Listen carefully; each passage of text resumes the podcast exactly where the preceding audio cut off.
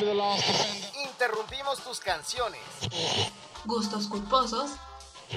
Playlist románticas. Canciones y perreo. Interrumpimos los capítulos de tu serie favorita.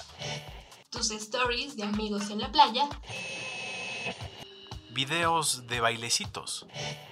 Todo para reproducir desde el librero, el podcast de librerías Gandhi. No se te ocurra reproducir otro podcast. Sigue leyendo, sigue escuchando.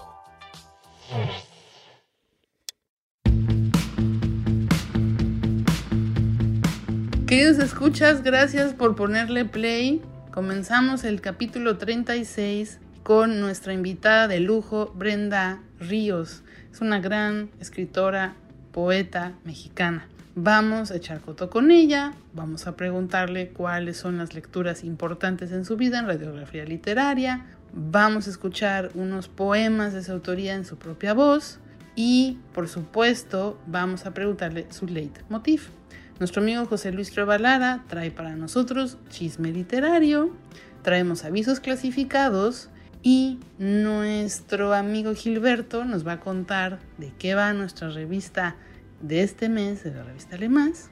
Y por supuesto, cultura les para que sepan más o menos cómo andan las publicaciones, cuáles son las novedades que les traemos y qué cosas pueden hacer culturales en su semana o en su fin de semana. Les mando un abrazo, gracias por estar con nosotros, comenzamos. El sano cotorreo es esa costumbre que tienen las personas de hablar entre ellas, cual si fueran aves coloridas, divertidas y sobre todo cotorras. ¿Qué tiene que ver un cotorro con nuestros invitados? Especialmente que nuestros invitados son bien cotorros. Les gusta el jijiji y el jajaja, los libros y echarse una buena platicada. Esto es Echando Coto.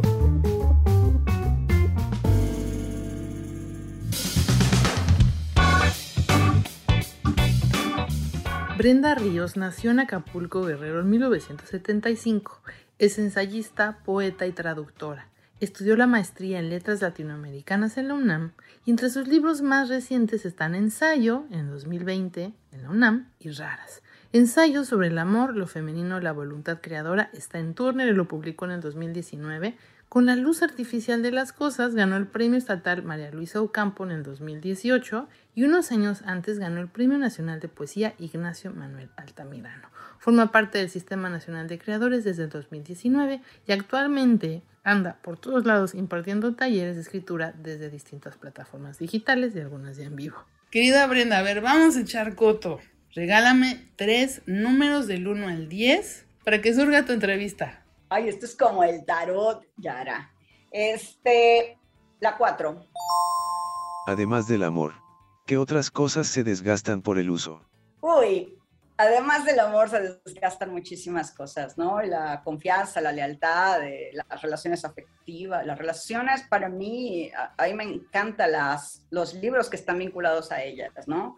Este, creo que está este escritor, creo que se apellida Bartelme o Bartelm, no sé cómo se pronuncia, Bartelme, yo eh, que lo publicaba con Aculta en la colección Cien del Mundo, portada gris, si mal no recuerdo, y él hace una novela maravillosa sobre eh, la disolución del matrimonio, ¿no? Y ese es, uno de mis temas favoritos. Mira, así como los franceses amaban el adulterio, eh, la disolución del matrimonio es un gran tema. Entonces, sí, a mí me fascina cómo se va desgastando en una, y además uno nunca lo percibe, ¿no? Estoy, ayer empecé a leer eh, un libro de Rachel Mosk que se llama El matrimonio y el deterioro, que me recuerda mucho una novela de Annie Ernaux, que es mi último amor, ¿no? Entonces, porque además son las mujeres son muy buenas para explicar algunas cosas y los hombres son muy buenos para inventar como narradores algunas cosas del matrimonio. Ellos no suelen describir me pasó esto, ¿no? O me sentí así. Ellos siempre usan estos personajes eh, que en ese sentido el maestro, pues, este, Carver, ¿no? O sea, esta cuestión de, los, de las parejas que se destrozan.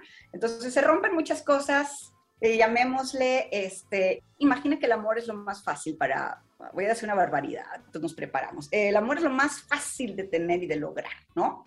Y a la larga es todo lo que rodea al amor lo más difícil, es decir, el cuidado, la atención, el tiempo, el cuerpo mismo para, o la entrega eh, física, ¿no? La disponibilidad, y todo lo, lo, que vincula una relación afectiva, ¿no? No necesariamente amor este, de pareja, ¿no? También una relación filial, hermano, hermana, madre, hijo, etc., ¿no? Esos, esos temas me encantan. Un segundo. Uno. Hay ensayos sobre todo. Pero tú escribiste ensayos sobre nada. ¿Por qué fueron empacados al vacío? Bueno, Yara, es que eh, se me olvidó el gran escritor que decía que a veces, aparte de Montaigne. Que uno podía escribir de todo, ¿no? Y que yo decía, bueno, escribir de todo también implica escribir de nada, ¿no? ¿Qué significa escribir de nada? Piensa un poco, y voy a decir mi referencia cultísima en este momento, te vas a sorprender. Eh, Larry David, cuando crea Seinfeld, ¿no? Él tiene el proyecto que además prácticamente casi se lo rechazan en la cadena de televisión, que era un programa que tratara de nada, ¿no? O sea, iban resolviendo sobre la marcha un guion un poco ambiguo, extraño, de situaciones medio ridículas y neuróticas. Y yo creo que si tú me preguntas de qué, qué es Seinfeld, es un, es un tratado hermoso sobre la neurosis, ¿no? Pero bueno, entonces yo quise hacer, ese libro de ensayos sobre nada es un libro un poco atormentado y oscuro y estoy yo muy azotada y que era una crisis horrible de una tesis doctoral y que al final abandoné la tesis doctoral. Ya cuando empecé yo a tener dermatitis, ya dije, esto no es para mí, ¿no? Y que, bueno, en ese proceso escribí ensayos sobre nada que van un poco desde cosas vinculadas a la tesis, ¿no? ¿Qué es la escritura hecha de mujeres, etc. Y luego yo estaba haciendo una tesis sobre Inés Redondo, ¿no? Y luego hablaba de cosas estúpidas, ¿no? Ay, me acabo de dar cuenta que estoy caminando sobre eh, Fernández Leal, que es una, una de las calles que, que tienes como unas banquetas de las más grandes de la Ciudad de México, supongo, de cuatro metros, y que los árboles eh, son tan viejos y tan poderosos que tú caminas como en ondas, ¿no? Porque ya rompieron las banquetas. Y entonces de eso hablo también en el libro. Entonces, ay, o sea, es como, una, como unas notas de la, de, en lo que hacía la tesis, pero a la vez eran estas notas aleatorias sin sentido, sin, sin conexión. Yo vivía en Coyoacán y me encantaba ir en, en plena época Navidad cuando tú ves a estos arbustos puestos afuera del mercado y se veían, parecía una escenografía de algo, ¿no? O sea, no parece que están vendiendo árboles de Navidad, parece una escenografía de algo, de un país que tú no conoces, que es un país de nieve, donde tienen estos árboles falsos con nieve falsa. También de eso escribo. Entonces, es un, por eso era, era el juego de escribir sobre nada. Vamos a escribir de nada. Vamos a escribir sin un criterio eh, o una orientación clásica, ¿no? O sea, es decir, ay, yo quiero llegar a la reflexión de la modernidad y de mi generación. No, no, o sea, esto es una cosa este surtido rico, ¿no? Tutti frutti, y que al final está el equilibrio entre lo azotado, el lector que sufre, que, era, que en ese entonces era yo, y antes de que se publicara, yo tuve muchas dudas de la, de la edición del libro, porque había partes que no me gustaban, ¿no? Yo decía, no me gusto, no me gusto ahí, pero también entendí que era una persona en problemas y que valía la pena que esta persona en problemas pudiera compartir su experiencia, ¿no? O sea, ya no soy así, pues es lo que quiero decir. Vamos por el tercero. Dos. Cuando no estás escribiendo un ensayo o un poema, ¿qué escribes en la cabeza? Esa, esa es una pregunta que no me había hecho. ¿Qué escribo en la cabeza? Eh, yo, ¿Sabes qué escribo? Escribo escenas. Así como de, ay, entra un hombre al, al, café, entra un hombre al bar. Estaría buenísimo, ¿no? Casi como cuando era chica quise hacer una obra de teatro y descubrí que se me acabó en el momento que describía los personajes. Yo creo que quizás sea un reto para mí algún día escribir ficción. Entonces yo creo que pienso en eso, ¿no? Pienso, ay, esto da para un tema, esto da para un ensayo, ¿no? Esto, el otro día me obsesioné por cómo se visten algunos escritores. Yo dije, ay, me encantaría hacer un ensayo de cómo, se, de cómo eligen esta ropa, ¿no? ¿Por qué una persona joven se quiere ver mayor? ¿Por qué usa esta diadema así enorme? Esta puesta en escena del escritor como intelectual, pero a la vez como figura pública y a la vez como un, como decía, este, como decíamos, iba es un, eh, en una conferencia que dio y que me tocó estar ahí, yo era estudiante de comunicación hace 20 mil eras en Acapulco, y un día él dijo que conocía a los estudiantes de comunicación de todas las universidades por cómo se vestían, ¿no? Sabía quién era de la Ibero, qué generación, este, quién era de la, de, de la UNAM, quién, o sea, quién era de ciencias políticas. Y entonces ahí me daba muchísima risa esta cosa que él tenía. Acuérdate que él siempre se vestía completamente como retrato, chamarra mezclilla desgastada, ¿no? Este, o sea, si, tú no supieras quién era él, quizá alguien le hubiera dado dinero en la calle. Entonces, ahí me daba mucha risa que un sujeto así dijera, este, por su ropa, sus zapatos los conozco, de qué generación son, de qué universidad, ¿no? Si son de la náhuac. Yo me moría de la risa, entonces ahora que descubro viendo las fotos de escritores en presentaciones de libros, yo dije, ay, eso da para un tema, eso da para, para reflexión, pero bueno, luego la vida no nos da para hacer todo lo que queremos. Y, o leer todo lo que queremos, ¿no? Que es una gran desgracia.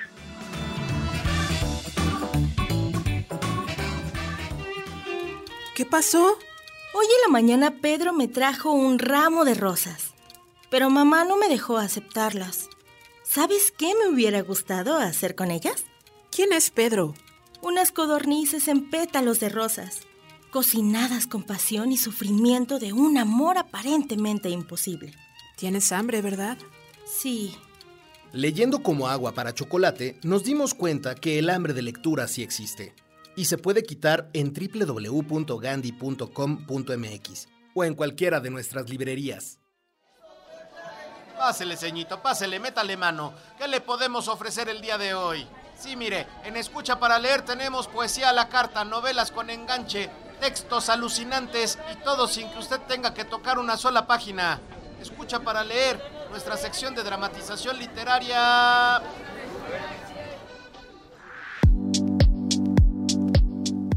Quisiera pensar que soy Manuel Bernal y puedo decir poemas con voz apantallante. Bueno, ya de perdida me conformaría con ser David Reynoso. Bueno, y si esto fuera posible, quisiera tener la voz del tigre Elizalde. Pero bueno, nada de esto importa, nada de esto es cierto y son puros sueños que no se me van a conceder. Pero, por fortuna, ahorita, ahorita, ahorita, vamos a oír una selección de poemas que nos hizo ni más ni menos que nuestra cuatísima que estuvo platicando con Yara durante todo el pod. Un abrazo, un abrazo grande. Y oigan bien, no se parece a Manuel Bernal, no se parece tampoco a David Reynoso, ni mucho menos a Eduardo Lizalde. Es ella, ella misma, leyendo sus poemas como debe de ser. Credo. Creo en las ollas de nueva tecnología, mármol, aluminio, acero. Creo en un solo Dios, creador de todo, incluidas las ollas con garantía de por vida. Creo en tus manos, en los dientes cariados, en la barba de tres días. Creo en tu acento cuando pronuncias ciertas palabras. Creo en tu pereza. Creo que podríamos vivir 50 años juntos, pero no lo sabemos aún y nos da miedo la idea. Creo que una rosa abierta es el sexo de una mujer y los ingleses aman las rosas. Les ponen agua en la base de la maceta y alargan su vida. Crecer en un país sin sol es un logro. Creo en los estofados lentos con papas, tomates y romero. Creo en la vida doméstica. De ella sale el mundo verdadero, el que no es de las ideas. Amo el mundo que no es de las ideas ni viene de una cueva con sombras. Creo en el sol de verano calentando cabezas y hombros antes de calentar el resto de los cuerpos. Creo en los cuerpos que se calientan con sol y con su propia energía. Creo en tener aspiraciones, suaves al inicio e intensas después o viceversa. Creo en arrepentirse, en darnos cuenta a mitad de una fiesta donde todos ríen, bailan, acercan su cuerpo a otros cuerpos, de que estamos muy, muy aburridos de todo el aburrimiento es un cansancio especial. Creo que no podemos esperar grandes cosas de un país en cuyos lavabos públicos hay instrucciones para lavarse las manos. Creo que lo hemos dicho todo. El silencio es alta tecnología, no se pega nada, los alimentos conservan su pureza. ¿Te imaginas? El brócoli puro, verde, intenso, el ajo, los espárragos, los trozos de carne. El silencio es algo a prueba de todo y se puede meter a la máquina de lavar platos. ¡Qué belleza!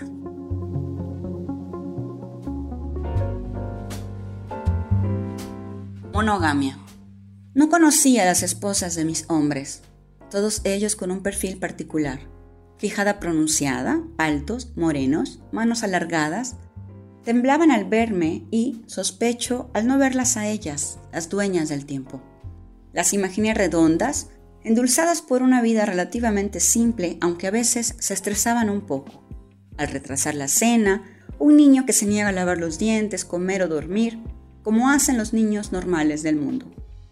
Imaginé que todas ellas eran una sola mujer, ojos de vaca, llenos de amor, ganaron la batalla de un matrimonio dócil sin haber sacado el cuchillo del cajón de la cocina. Yo los despedía febriles, ellas los recibían calmados, en paz, como si hubieran ido a misa, con fe y con culpa, como hacen los hombres normales del mundo. Me habría encantado hacer una fiesta solo para ellas. Yo usaría un vestido azul y ellas sabrían quién era yo y todas sabrían quiénes eran las demás.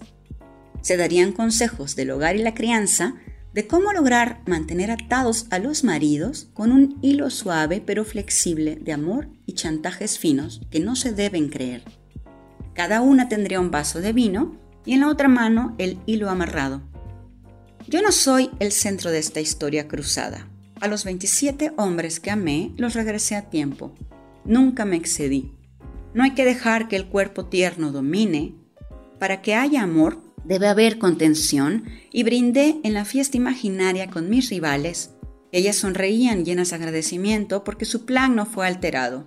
Ellas eran las señoras y yo la anfitriona de un corazón tan grande, de un alma tan poderosa que no tomé a ningún hombre para mí. Los alimenté de mí, los dejé libres como cualquier hombre normal de este mundo.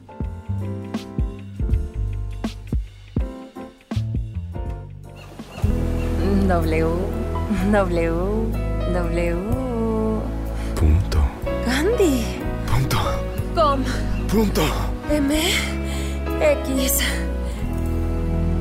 Encuentra todo el romance y los libros que quieras en gandhi.com.mx. Pide ya y recuerda que el envío es gratis siempre. Radiografía literaria. Diseccionando las obras que yacen en la médula de los autores.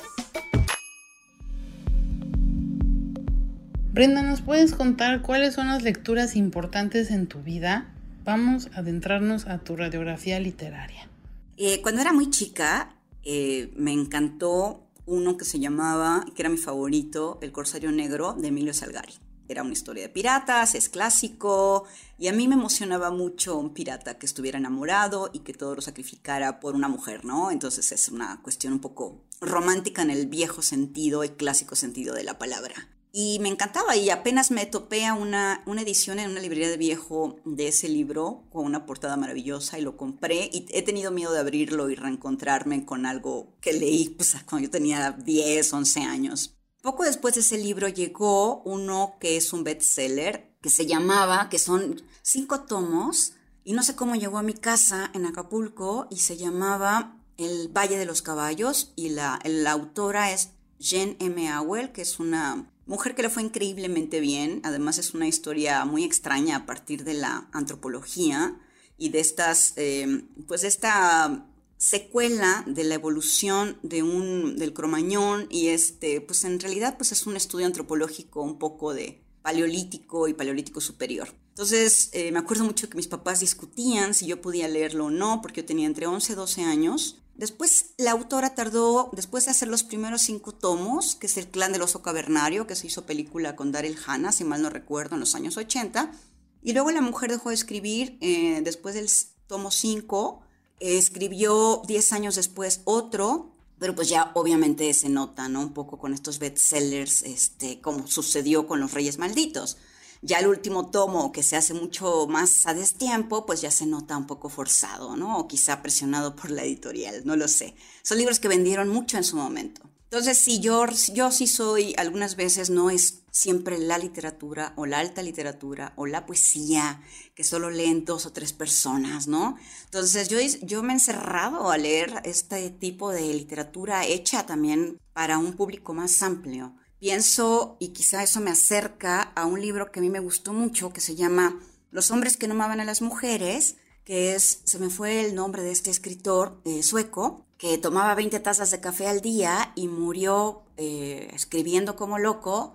Comía muy poco, se cuidaba muy mal, así que murió a una corta edad, más joven que yo. El último tomo de Los hombres que no amaban a las mujeres, que es la, la trilogía Millennium, este, pues ya habla un poco de las mujeres desaparecidas en México, ¿no? Y tenía, ese es un libro que no está tan bien traducido y además es un periodista el que escribe y no es como la gran literatura, pero tiene la maravilla de la lectura rápida que uno puede leer y que no quiere que se acabe. Entonces tiene este personaje débil, frágil, que es la chica investigadora vinculada con el detective, y pues es una historia obviamente de venganza y de muchísima, muchísima investigación documental sobre eh, la violencia doméstica y sobre todo en el primer mundo, ¿no? Cuatro de cada diez mujeres, y él está hablando de Suecia, eh, son, eh, sufren violencia doméstica y no la reportan. Entonces ya tenemos ahí un antecedente, no solo de la misoginia en el mundo, que no es una cosa vinculada a los países pobres, que uno imagina esa, esa falacia,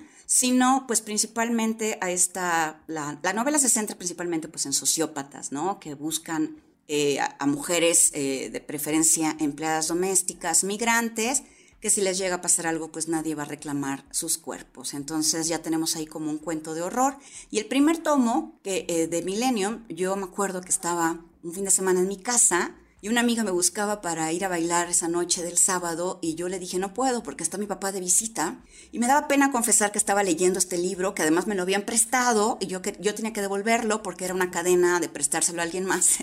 Y entonces yo tenía eh, yo no quería salir a bailar yo no quería salir a pasear yo quería quedarme en mi casa leyendo hasta que pudiera terminar el tomo no ese es el nivel de, de que ciertos libros están hechos también para pues para buscar el disfrute de la lectura de otra naturaleza, ¿no? Que no sea la literatura intelectual, que no sea la literatura así elevada y de conocimiento, sino esta literatura hecha para, para pensar de otras cosas, para pensar de otra manera. Luego, eh, hay un libro que a mí me gustó mucho, que no sé, no me preguntes cómo llegó a mis manos, y es de una autora que me fascinó, que era una mujer que se convirtió al Islam y que fue en la plena época de las colonias, estamos hablando del siglo XIX, principios del XX, porque muchas colonias tardaron en independizarse de Inglaterra o de España, etc. Y ella es una mujer que a mí me fascinó, es una mujer que nació en Suiza, en Ginebra, que se llama Isabel Eberhardt y que tiene un libro que se llama En la sombra del Islam. Entonces era una mujer que fue prácticamente convocada por unas empresas o un gobierno que la manda al desierto a, que vaya a hablar con ciertas tribus nómadas porque están interviniendo. Entonces ella, eh, a nombre de la corona inglesa, hasta donde mi memoria funciona, era una diplomática, pero se vestía como hombre y fue a dialogar en un, en un además en el, en el mundo musulmán. O sea, se convierte al Islam y termina viviendo en el desierto. Y cuando ella regresa a su casa, todavía era muy joven, tenía treinta y pico, regresa a su casa en, en, Suiza y muere en una inundación. O sea, tiene una muerte muy trágica. Pero a mí me encantaba de ella que hace este libro de memorias, que es en, en, la sombra del Islam, y habla de dormir en la intemperie, en el desierto, y de los hijos, y de convivir con estas personas que la aceptaban como eran, y que incluso habla también de una libertad sexual, ¿no? Entonces, que no, no dice siempre abiertamente para hombres o para mujeres y esta ambigüedad también ayuda al libro. Entonces esta fue como durante muchísimo tiempo este personaje viajero y nómada, eh, un poco este, feminista eh, de otra manera, es decir, eh, sin discurso, pero con la acción que da el, pues el vínculo finalmente diplomático, porque ella estaba protegida, era tratada de otra manera este, por este mismo cargo que ella tenía y entonces este, pues era para mí como una especie de heroína.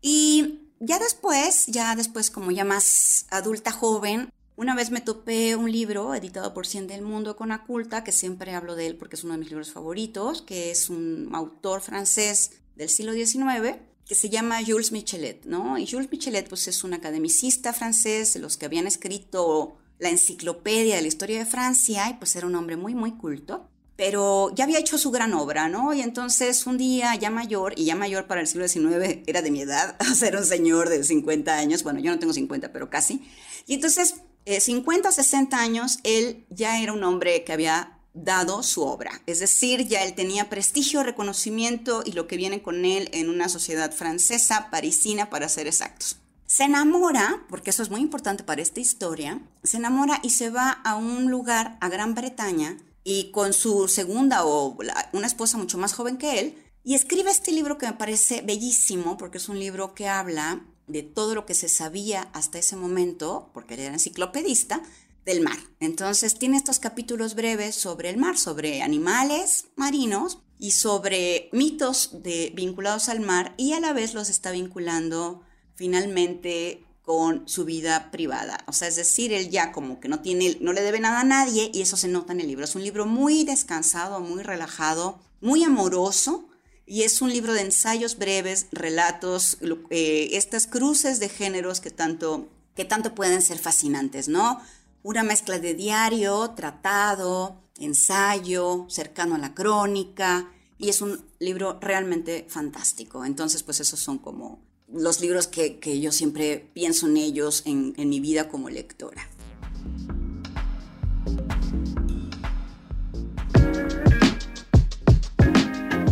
Algunas personas suponen que representan una especie en peligro de extinción, una comunidad casi infinitesimal, que camina sobre el filo de la navaja y arriesga la vida en cada uno de sus pasos. Sin embargo, los lectores están muy lejos de enfrentar estos peligros. Su existencia silenciosa les permite pasar casi desapercibidos y son idénticos a un caudaloso río subterráneo. A pesar de todo lo que ha ocurrido y lo que pueda ocurrir, los libros han sobrevivido y en el peor de los casos, se han convertido en las sombras que se manifiestan aunque el tiempo los haya destruido. El libro es una de las creaciones más poderosas de la humanidad. Gracias a él nos convertimos en herederos de la historia y entablamos diálogos silenciosos con los muertos y los lejanos. Aún más, ellos nos obligan a conversar, a discutir sus palabras con las personas que están cerca de nosotros. Por estas razones, los libros nos permiten crear comunidades y tejer redes que nos unen con los demás seres humanos. Sin ellos, perderíamos las palabras y podríamos ser víctimas del autoritarismo que se apodera del lenguaje los libros y la lectura se han convertido en actos libertarios que nos permiten la comunión con lo humano. Dedicarle este número de lemas a los libros no es una casualidad. Se trata de reconocer lo que nos hace humanos, aquello que abre el camino a la libertad, la discusión y el encuentro. Por eso no es casualidad la presencia casi absoluta de Irene Vallejo. Ella, con un solo libro, fue capaz de revelar la presencia y la viveza de la comunidad del Junco. Puedes conseguir este número en todas las sucursales de Gandhi o en gandhi.com.mx.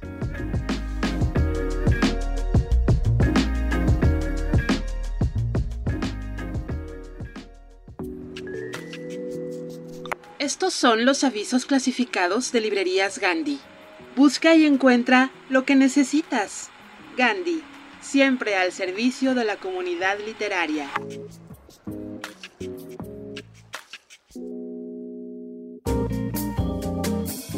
Es un honor para mí invitarles a la gran reapertura del icónico, legendario, maravilloso Teatro de los Vampiros. Sí, el mismo que fue incendiado por Louis Dupont Dulac hace algunos cientos de años. Venga a conocer este mágico lugar y disfrute de un espectáculo que lo dejará sin aliento. No se pueden perder este festín de sangre. Contaremos con invitados de la talla del Conde Drácula, Carmila y el regreso a los escenarios del inigualable Lestat. Reserva tu lugar y no te pierdas de este show que está para morirse. Este anuncio nos lo manda Armand, el hermoso vampiro, dueño y señor de este famoso teatro parisino. Si deseas conocer cómo llegó a apoderarse de este lugar, su historia de éxito y decadencia y los motivos que llevaron a Louis a destruirlo, no dudes en consultar las crónicas vampíricas de la Reina de los Condenados, la escritora Anne Rice. ¿Está cansado de llegar tarde a sus compromisos? ¿En su trabajo tiene fama de ser siempre el más impuntual? No haga esperar más a sus familiares y amigos. En Relojes Godot ponemos a su disposición todo tipo de medidores de horas, minutos y segundos, para que con la elegancia atada a su muñeca pueda tener conciencia del tiempo. ¿Pero qué es el tiempo? ¿Qué es lo que buscamos? ¿Qué es lo que esperamos? Todo es tan absurdo en este teatro que llamamos vida. ¡Qué barbaridad! Nuestro anunciante ya se puso de existencialista, pero si usted quiere conocer la respuesta a estas y otras preguntas, le recomendamos ahondar en la obra del dramaturgo Samuel Beckett. Se solicita marinero, con o sin experiencia, que quiera unirse a nuestra tripulación y surcar los mares a bordo del mítico Pequod. Comenzaremos nuestra travesía en Nantucket isla célebre reconocida por la industria ballenera, y recorreremos las aguas buscando algo más que ballenas que cazar. Iremos en pos de la aventura más grande de nuestras vidas. Si estás interesado, ponte en contacto conmigo. Llamadme Ismael. El verdadero objetivo de este épico viaje es perseguir y cazar al más temible de los monstruos marinos que jamás hayan existido. Su nombre es Moby Dick. Le recomendamos leer el libro escrito por Herman Melville antes de zarpar a lo desconocido.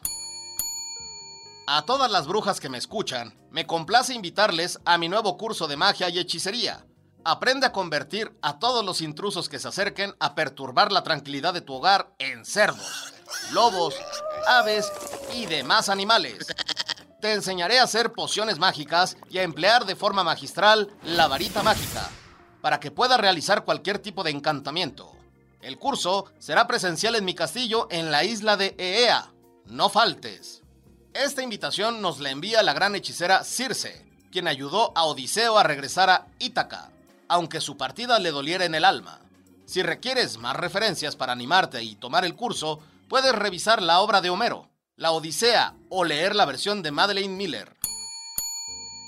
Se busca joven trabajador que haga labores de jardinería, herrería y que ayude en las tareas difíciles que surjan en mi mansión.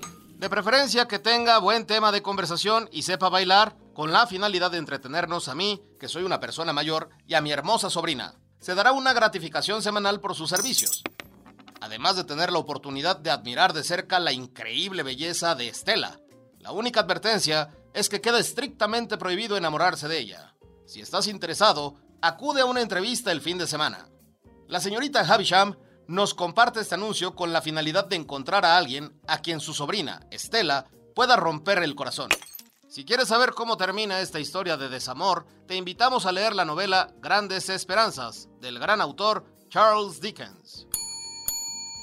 Querida audiencia, si ustedes están interesados en alguno de estos servicios, no dude en contactar al autor o personaje. Muchas gracias por su atención. Gandhi, siempre al servicio de la comunidad literaria.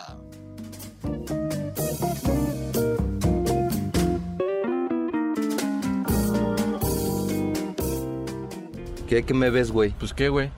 Pues que tengo pintados monos o qué, Pues ahorita, güey, tú Pues, y ¿qué yo, güey. quieres? ¿Qué? De una vez, güey, no me de empujes, una vez, güey. Ya, güey, ya, güey, son amigos, ¿Y este güey qué? Tú no te ¿Qué metas, quieres, güey? ¿Qué te pasa, güey? no, güey. Órale, ¿Qué güey. quieres, güey? Bueno, ¿qué, ¿qué onda, qué, güey? Leer incrementa tu vocabulario. Librerías Gandhi. Imágenes. Figuras retóricas. Sonidos. Compases. Temas recurrentes. ¿Cuál es la idea preponderante en la mente de Brenda Ríos? ¿Cuál es su leitmotiv?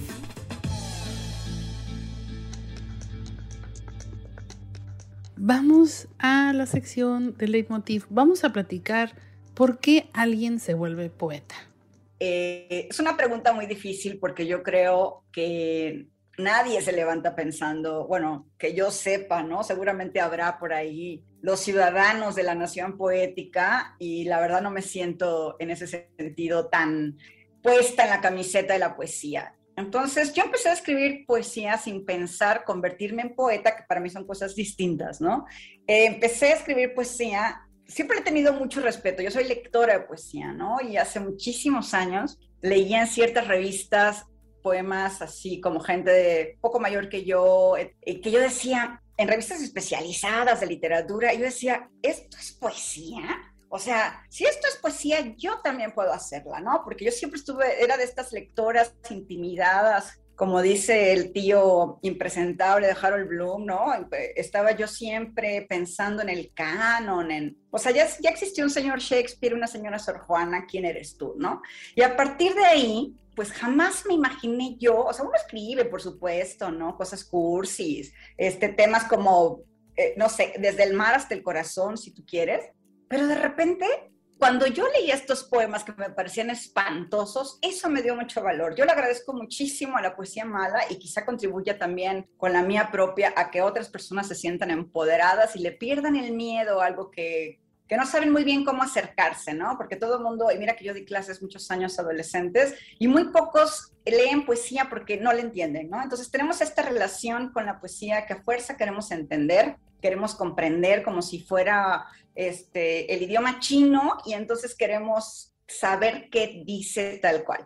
Y entonces, gracias a que yo empecé, y mira que están por ahí publicados y poemas que por supuesto me arrepiento, pero es parte del, del, aprendizaje, ¿no? Hay que ver, antes de hacer el pastel, pues hay que ver las masas que nos salen del horno espantosas. Y digo, no significa que ahora lo haga yo con un hermoso betún y, y flores, ¿no? Pero lo que quiero decir es que me ayudó a mí tomar el valor, ¿no? Y a, y a partir del juego descubrí que el juego me ganó. O sea, es decir, ya en un momento dado yo dije, ¡Ah! Esto es en serio, o sea, yo ya me lo estoy tomando en serio, ¿no? El juego me lo tomé en serio, ¿no?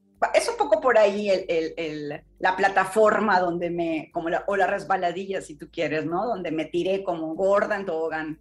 Si más no recuerdo, creo que Bonifaz decía algo parecido, ¿no? Que escribir poesía era como echar relajo. No sé si tú echas mucho argüende cuando escribes poesía. Pues fíjate que yo escribo ensayo y que ese es como mi, ¿no? Cuando me siento y pienso y tengo mis uh, libros acá, ¿no? O sea, eso es como, como lo más cercano que yo tengo a un proceso de, no me gusta la palabra intelectual, pero la voy a decir solo porque el ensayo para mí es un juego de la cabeza, ¿no?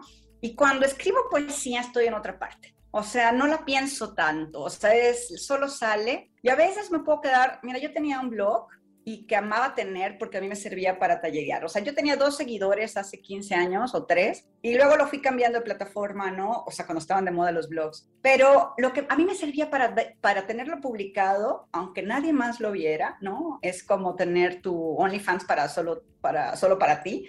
Y, te ves y te lees y tú dices, ay, este puede quedar mejor, y ya luego lo pienso, pero no cuando lo hago. Cuando lo hago estoy así como que de repente sale y ya cuando me doy cuenta ya está el poema, ¿no? Aunque suene, aunque suene un poco grandilocuente el proceso, ¿no? Pero ya está. Ya, o sea, yo dije, ah, este se fue por otro lado, etc., ¿no? Entonces es un poco dejarse llevar, ¿no? Es como estar en el sol y sin plan, ¿no? O sea, estar en la playa, cuando la gente va a la playa por lo general, que eso le llama vacaciones, estás en el sol y tu único plan es dónde vas a ir a comer, ¿no? Es un poco este dejarse llevar por algo que no tenga que ver con la lógica, que no tenga que ver con la razón, que no tenga que ver con una idea relacionada con otra, ¿no? Sino que es otra cosa muy distinta. Es pensar en imágenes, es pensar en, en qué te concentras para escribir el poema, qué es lo que se detona primero la idea, porque obviamente también es parte de una idea, o la imagen, ¿no? Entonces, ay, yo quiero, vi esto,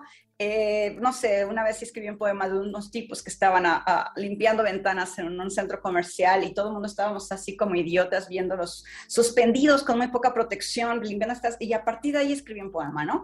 Y son esos pequeños detalles así como de, de que de repente, ay, aunque suene ridículo, ¿no? Hornear te puede producir poemas, estar con tu hijo, este, estar en la fila de un trámite del banco, es, o sea, cualquier cosa puede ser un detonador poético, ¿no? Yo, no, yo procuro no sufrir cuando escribo, aunque hay veces en que las cosas no salen como uno quiere. O sea, eh, sufrí mucho con un texto que hice sobre Susan Sontag, por ejemplo, ¿no? Es un texto que me llevó, claro, las condiciones climáticas no ayudaban porque estaba yo en Acapulco, y me llevó 10 días, ¿no? De, de, leer, porque me puse a releer algunas cosas, y yo tenía una idea, y luego se fue por otro lado, y luego no me gustó. Sufrí mucho con ese texto de que salió publicado por ahí 10, 11 páginas, y entonces esas son esas cosas que uno se queda así como, híjole, sufrí mucho y no sé si lo logré, o sea, no sé si logré lo que quería, ¿no?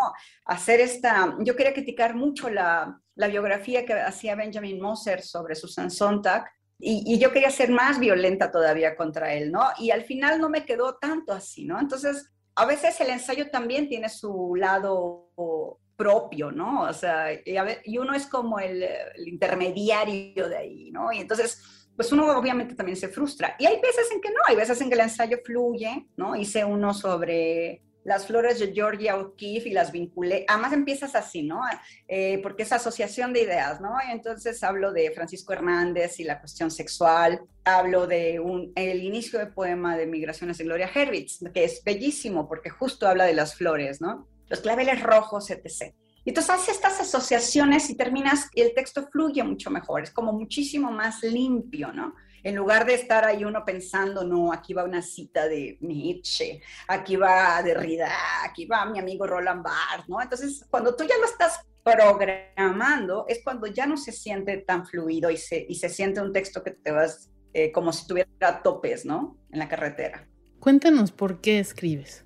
Pues yo creo que escribo por, ya a estas alturas del partido por terca, ¿no? eh, eh, leí apenas la entrevista que le hacen a Clara Obligado en España, Obligado, y este, ella dice, ¿no? El 0,1 punto no sé qué, los escritores pueden vivir realmente de escribir. Y uno dice, híjole, uno le hace como cinco cosas a la vez, ¿no? Nos falta vender este, quesadillas afuera de nuestra casa, etc. Pero yo creo que por terquedad, mira, yo empecé a escribir en realidad sin tomármelo en serio porque tuve una beca, ¿no? Entonces decía, qué simpático tener una beca y que te den dinero y durante un año no te preocupas y solo te dedicas a leer y escribir. O sea, es como, como un lujo si, lo pensamos, ¿no? Es decir, es un tiempo que parece que no es un tiempo de producción, pero es un tiempo de, de otra cosa, un, otro tipo de producción. Y entonces, yo no sé cuándo se acaban las ganas, hay una entrevista que le hacen a Gota Christoph que me encanta porque ella escribe este libro fenomenal, ¿no? El Gran Cuaderno, Klaus y Lucas y La Tercera Mentira o La Gran Mentira, que es el, tercer tomo. Y ella un día dijo que ella escribía con hijos, con muchos trabajos encima y que siempre está muy apurada. Y un día descubrió que ya cuando no tenía, o sea, cuando los hijos ya estaban grandes y que tenía todo el tiempo del mundo, dijo, yo ya dije lo que tenía que decir no me interesa seguir escribiendo. O sea, su libro ya se ha traducido todos los idiomas, le había dado prestigio, suponemos dinero, etc. Y tú dices, híjole, a lo mejor un día se nos acaba el, el no sé, a lo mejor llevamos 10 libros que en realidad son uno solo, y en qué momento uno dice hasta aquí, ¿no? Entonces, yo creo que todavía estoy en ese proceso de, ay, todavía no me aburro, todavía estoy peleándome con ideas, con cosas, ¿no? La, poesía me da, por supuesto, algo que no me da el ensayo, o sea, tengo esta dualidad, ¿no? Eh, este superpoder no mío, sino de, de, la escritura, ¿no? Que es encontrar cosas ahí. Sin, un día que yo diga, ah, ya no encuentro cosas o ya no me siento interesada en ver qué va a pasar cuando escribo, ese día pues yo su supongo que dejaré de escribir. ¿Qué tan distantes te parecen la poesía y el ensayo? Fíjate, Yara, que he hecho una, una analogía entre muchos poetas que escriben ensayo. O sea, es mucho más común eso, es ese combo que un poeta que escribe narrativa, ¿no? O sea, quizá una excepción, hay excepciones, por supuesto, está Piedad Bonet, Julian Herbert, etc., pero Chantal Melar, por ejemplo, solo escribe poesía y solo escribe ensayo, hasta donde sé, ¿no? Y, y me llama muchísimo la atención María Negroni, por ejemplo, eh, y son varios, ¿no? El mismo, bueno, Borges escribía poesía y cierta narrativa que a veces parece ensayo, ¿no? El, y a, a, mí me gusta mucho la, el que pueda saltar de un lugar a otro, ¿no? O sea, que tú, que, mira, eh, tú estás en tu casa, sobre todo en esta prueba de los espacios eh, privados, que fue o que está haciendo todavía la pandemia, ¿cómo valoramos tener un espacio abierto como un balcón, un jardín, etc.? ¿no? Yo que no lo tuve, o sea, sí fue para mí difícil. Llegó un momento en el, el mes que estuvo la ciudad completamente cerrada, yo decía, da igual vivir en la Ciudad de México o en Toluca. O sea, no hay razón para estar aquí, ¿no? Y entonces tú te sales, o sea, tú, tú te aburres de estar en tu espacio y te vas a la recámara o te vas no, sé a dónde, ¿no? Entonces tienes como, como las posibilidades de moverte. Y eso es lo que a mí me encanta de moverme de, de, del ensayo a la poesía, ¿no? Y entonces, y te permite, es como leer dos o tres libros a la vez, ¿no? Entonces sabes perfectamente lo que estás haciendo, aunque seas un lector caótico, en mi caso, que puedo tener cinco libros a la vez. Y entonces voy de uno a otro y son procesos distintos y los puedo acompañar. Por ejemplo, yo no he dado, yo he escrito lo más cercano a escribir narrativa, son unos relatos, o sea, estoy así como, ¿no? Como sí, pero no, me, me, gusta, pero yo tengo un problema para inventar situaciones. O sea, para mí la ficción, por ejemplo, me cuesta muchísimo trabajo. O sea, me, tengo, me acaban de pedir y son esas cosas que luego uno hace por encargo y fue un ejercicio como de taller, ¿no? Me pidieron un cuento para chicos y chicas de 11, 12 años, ¿no? Y yo no hago cuento. Y entonces fue muy chistoso porque yo lo tomé como un reto. Yo dije, vamos a ver qué pasa. Y me gustó mucho porque eran como con tantas características que te cierran en la posibilidad del texto, que si me hubieran dicho, haz un cuento de lo que tú quieras, no lo hubiera podido hacer. No hubiera sido imposible. Y me dicen, vas a hacer un texto que tenga este tema y que esté dirigido a esta población. Y yo dije, pues qué raro, ¿no? Pero lo hice y, quedé muy contenta. Según yo, el texto está súper disperso, pero a la gente que me encargó le gustó y eso es lo que importa, ¿no? También es una especie de este escritor a veces que se adapta, ¿no? Un escritor plastilina o un escritor que va desde ser editor de una hermosa antología de poesía este, hasta hacer estas cosas por encargo, que pueden salir bien o pueden salir mal. Y eso es lo terrible y es un riesgo, porque si tú, si sale mal, pues ya te amola, ya se amoló el editor, porque ya estás ahí invitada, ¿no? Cuéntame, ¿qué es lo más raro que te ha pasado como tallerista? Pues fíjate que yo di un taller de experimento hace muchos años en Jalapa y ese fue el primero, que un taller de, ensayo justamente y fue muy intenso porque yo tenía como una infección en la garganta que no sabía que era infección y fue, además Jalapa estaba con un calor y una humedad espantosa sí que ese fue un gran reto físico, ¿no? Y fue un taller que donde me di cuenta, por ejemplo, que yo siempre repetía algunas lecturas que a mí me, a mí me habían dado, ¿no? Que era Alfonso Reyes, yo descubrí que Alfonso Reyes era aburridísimo. Y uno de mis alumnos, fíjate que tuvo que pasar que yo diera taller y que un alumno me dijera, oye, ¿por qué estamos leyendo esto? Es un plomo. Y, o sea, nadie habla así. Y yo dije, ah, caray, tienes toda la razón y entonces a partir de ahí cambié mi sistema y mi, mi, método de poner solo lecturas que a mí me gustan y que me parecen que están enfocadas a hacer un ejercicio con los, con los talleristas, ¿no? Entonces, lo más, lo más duro que me ha pasado fue que hice un ejercicio con un grupo de iniciación a la escritura muchos años después y puse un ejercicio que era, escribe algo sobre tu, para, para, ¿cómo se llama? Para romper el hielo en los talleristas, ¿no? Escribe algo este, sobre tu infancia, este, como para compartir, como yo les quería en realidad poner escribir dos párrafos así, ¿no? A partir de ese ejercicio, ahora cuando lo hago para personas que no escriben así de, de modo propio, hago la especificación, escribe algo divertido, ¿no? O una anécdota simpática, porque la primera vez que no puse la especificación, uy, no sabes, o sea, primer sesión de taller, no se conocen entre ellos, y una chica cuenta cómo llegó al fondo de la alberca y ella no se dio cuenta, que ella estaba muy contenta en el fondo de la alberca y no se dio cuenta que prácticamente estaba ahogando hasta que la salva el padrastro que ella odiaba. Y todo tiene que ver con que sus, como un cuento de hadas, ¿no? Todo, eh, la mamá se había vuelto a casar, ella no tiene padre, y era una cosa, y empieza a llorar cuando empieza a leer, y yo, esa fue mi gran experiencia. Este, vamos pian pianito, y a partir de ahí soy súper cuidadosa con las lecturas y con los ejercicios. O sea, fue una gran lección para mí porque el taller se portó muy bien, todos fuimos muy empáticos, muy comprensivos, pero el riesgo es tremendo, ¿eh? porque a veces no sabes la disposición, sobre todo yo doy a veces talleres de textos autobiográficos y yo ya sé lo, a lo que me enfrento. O sea, yo ya sé que hay gente que en la penúltima sesión se atreve a contar algo de su vida y hay gente que me juega, que, como los que engañan al psicoanalista, ¿no? Se parece un poco y entonces no, no, no me quieren escribir nada en primera persona y me hacen cuentos. Entonces yo no pasa absolutamente nada, ¿no? Pues yo dije, no, pues es un proceso, la escritura es un proceso, entonces no quieres escribir sobre ti, no pasa absolutamente nada. Ya lo harás, ya lo harás porque pues eventualmente llegarás ahí. Y sí, a partir de esa chica que llora y cuenta esa historia traumática, me cuido mucho, ¿no? Me cuido y los cuido, porque finalmente es el, grupo, porque un taller yo no lo hago sola, o sea, no es una cátedra que yo voy, hablo y me regreso a mi casa, ¿no? Es, se alimenta de, de, muchas energías, además, ¿no? Yo, ¿sabes qué evito? Evito ver talleres de poesía, porque ahí sí es más complicado. Es, es mucho más complicado también opinar sobre los demás. Hay muchas eh, personas que ya son eh, poetas que ya empiezan a publicar y entonces tú te das cuenta que ya no opinan sobre el texto y ya hay muchas rencillas entre grupos. O sea, ¿quién fue tu tutor en el FONCA? O sea, esa es una cosa como que también prefiero yo tener siempre gente que empiece a escribir. Me gusta muchísimo más, ¿no? Que los escritores semiprofesionales o semi-encausados, ¿no? Ahora soy tutora del FONCA y, así como así como los como están así también me vi no o sea de ay estos chicos de menores de 30 que tienen estos aparatos este, de escritura, todos así, como si fuera un sistema envolvente de surround, ¿no? Dolby Surround, pues así son ellos con su aparato crítico. Y entonces ahora me toca a mí decirle, bueno, sí, pero bájale volumen. Bueno, sí, pero no te, no te emociones con el aparato crítico, porque tú no estás ahí, tu voz no se ve, ¿no? Entonces, son bonitos los contrastes, finalmente.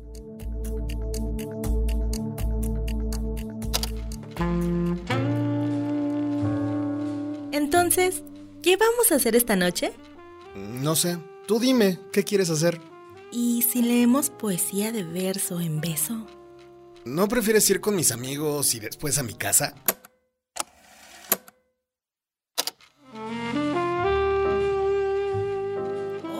Podemos caminar en el campo intercambiando miradas apasionadas como el señor Darcy y Lizzie.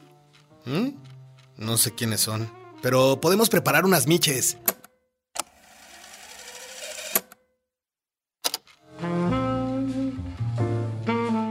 Bueno, podemos solo ver una película.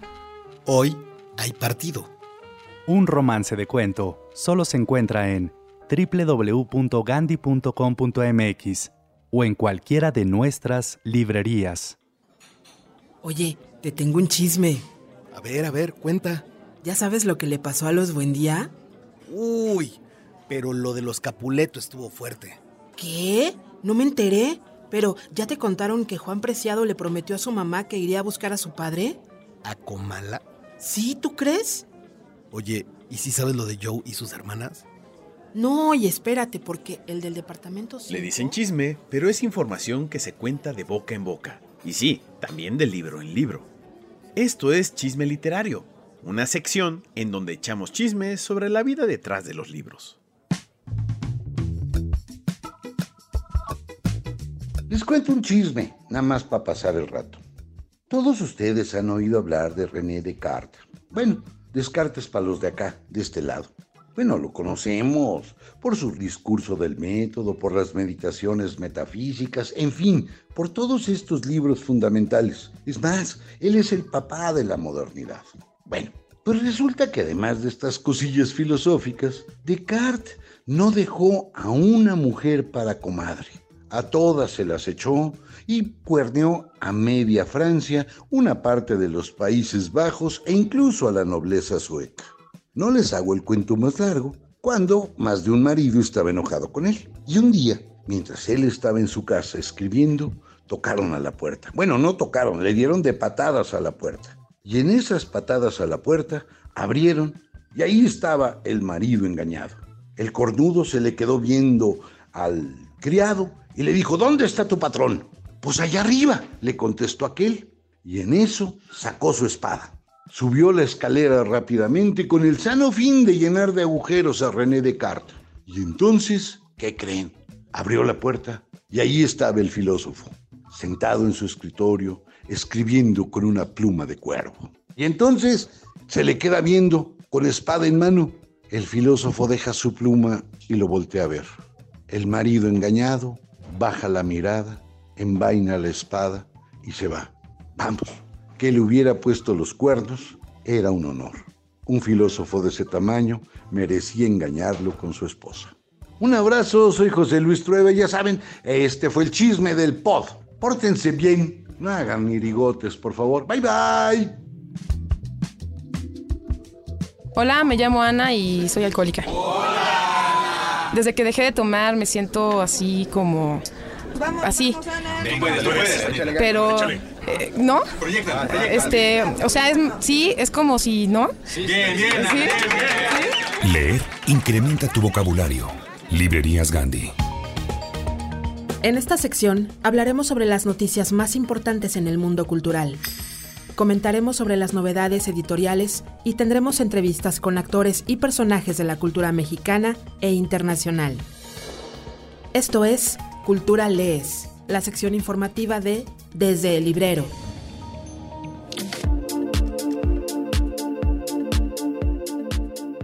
Exposición en el MUAC.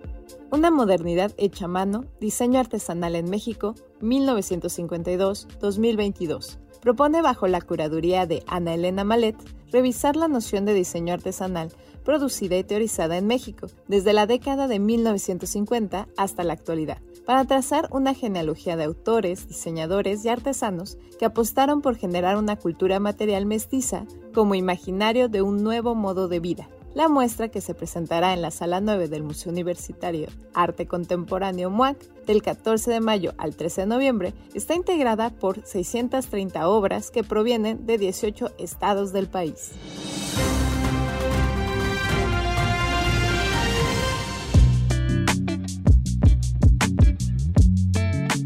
No te pierdas Viaja Entes, obra de teatro apoyada en técnicas corporales. Viajentes es una obra sin palabras para toda la familia, en la cual los personajes usan siempre sombrero. Se reencuentran después de largos viajes para contarse sus historias.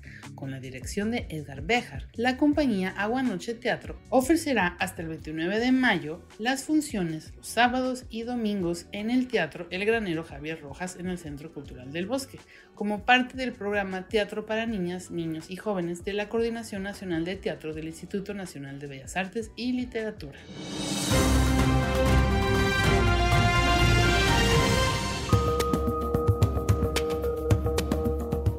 La Nación de las Bestias, un segundo amor por editorial Océano. Este jueves 12 de mayo a las 19 horas, en el foro Expresarte de la librería Mauricio Echar de Gandhi, se llevará a cabo la presentación del libro La Nación de las Bestias, un segundo amor, de Mariana Palova, presentada por la autora Fernanda Burto. Los invitamos a asistir. Si escuchas esto después, recuerda que te esperamos en las redes de Revista Lemás y eventos Gandhi para revivirla.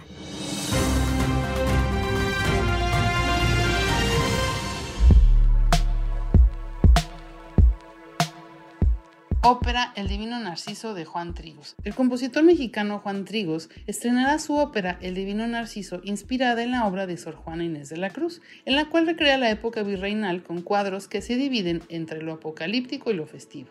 Los días 18 y 25 de mayo se hará la premier mundial en el Auditorio Blas Galindo en el Centro Nacional de las Artes, a cargo de la compañía Offenbach Operetta Studio.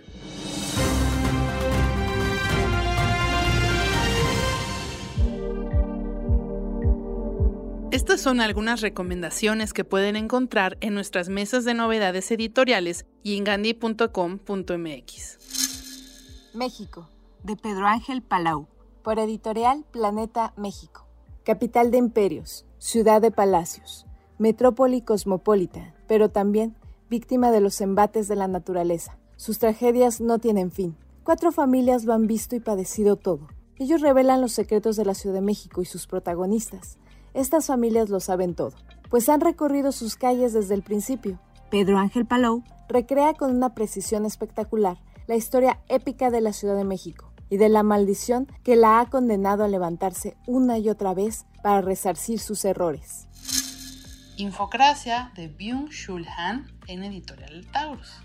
La digitalización avanza inexorablemente. Aturdidos por el frenesí de la comunicación y la información, nos sentimos imponentes ante el tsunami de datos que despliegan las fuerzas destructivas y deformantes. Hoy la digitalización también afecta a la esfera política y provoca graves trastornos en el proceso democrático.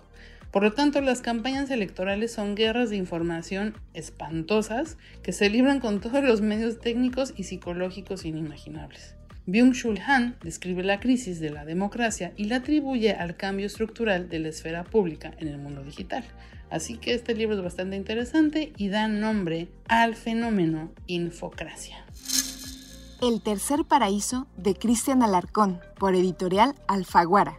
El jurado ha destacado en El tercer paraíso el vigor narrativo de una hermosa novela, con una estructura dual, ambientada en diversos parajes de Chile y Argentina el protagonista reconstruye la historia de sus antepasados, al tiempo que ahonda en su pasión por el cultivo de un jardín, en busca de un paraíso personal. La novela abre una puerta a la esperanza de hallar, en lo pequeño, un refugio frente a las tragedias colectivas. Esta novela es un relato luminoso sobre la vida cotidiana de un individuo, pero también sobre las tragedias colectivas que nos acechan. Lo pequeño, lo sencillo, ese paraíso personal que construimos como refugio, está también, en última instancia, lo que siempre nos salva.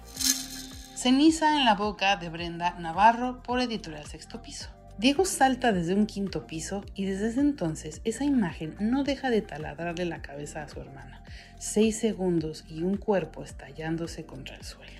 Es ella quien echa la vista atrás y cuenta la historia de los dos hermanos, su llegada al mundo en un lugar en el que la vida nunca fue justa, los años que pasaron en México con sus abuelos mientras su madre se buscaba la vida en España y ella, aún siendo niña, se hacía cargo de Diego. La etapa en Madrid, la primera separación, cuando se marcha a Barcelona para abrirse camino y su hermano se quedó en el lugar que más odiaba.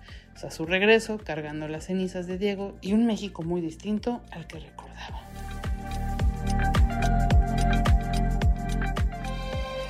Www. Punto. Gandhi. Punto. Com. Punto. MX. Encuentra todos los dramas y libros que quieras en gandhi.com.mx. Pide ya. Y recuerda que el envío es gratis siempre. Esto fue el programa, esperamos que les haya gustado. Por favor, denos like en nuestras redes sociales, en Revista Le Más, en Librerías Gandhi, los arrobas en todas las redes sociales.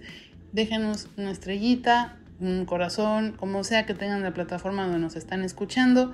Y además se pueden adentrar en todo lo que les ofrecemos para que sus lecturas se expandan. Tenemos máscultura.mx, tenemos nuestro canal de YouTube Revista Más de Librerías Gandhi y con mucho gusto les vamos a preparar el siguiente programa, el capítulo 37 con Marta Riva Palacio.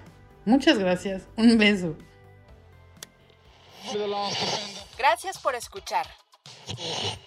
Te esperamos en el siguiente capítulo de Desde el Librero. Sigue leyendo, sigue escuchando.